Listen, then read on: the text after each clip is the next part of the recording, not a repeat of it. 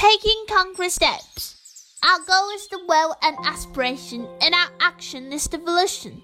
It is such that our aspiration guides our actions. With the power to execute, we're able to make plans. Very often, we make plans without thinking about how to carry them out. The plan turns empty. The ability to carry out a plan is execution.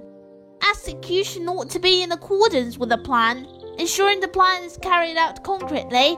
For example, we plan to drive from Beijing to Guangzhou within five days. We must plan out exactly where to reach by the day.